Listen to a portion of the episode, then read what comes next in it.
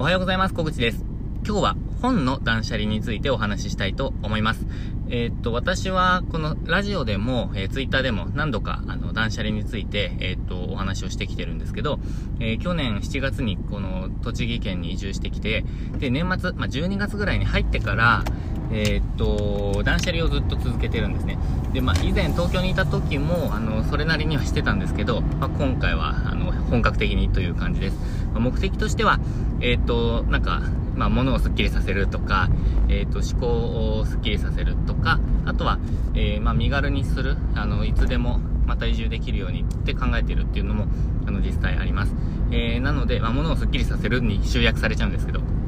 まあ、でも、えー、そういった目的のために、えー、断捨離をしているんですね。で、えっと、今日は、その、その中でも、えー、っと、私がなかなか踏み切れなかった本について、え本の断捨離についてお話ししたいと思います。で、私が断捨離に踏み切れないものが2つありまして、え、っと、お、今、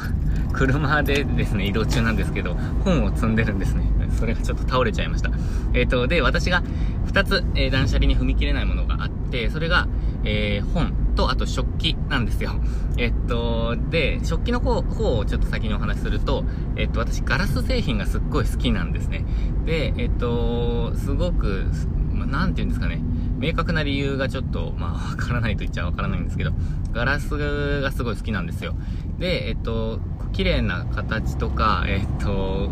なんていうんですかね、こう、美しい系のガラスですかね。えっと、そういうのに、すごい、なんか、魅力を感じてですね。で、ガラスの食器を結構多く買っちゃっているんですよね。で、まあ、そうですね。で、えっと、使うこともあるんですけど、あんまり使わないものも多いんですね。でも、えっと、捨てられないとか、なかなかもったいないって思っちゃうんですよ。で、それはまだ手をつけていません。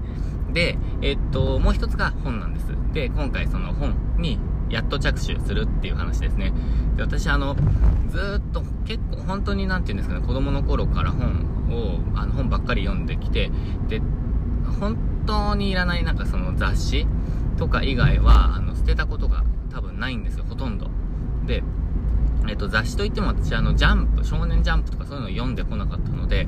え、そういうものとかはなかったんですけど、なので、単発で雑誌は買うことが多かったんですね。まあ、コロコロコミックとか買ってましたけど、それぐらいですかね。でも、あの、継続して買っていたりもしなかったので、私、雑誌も、あの、単発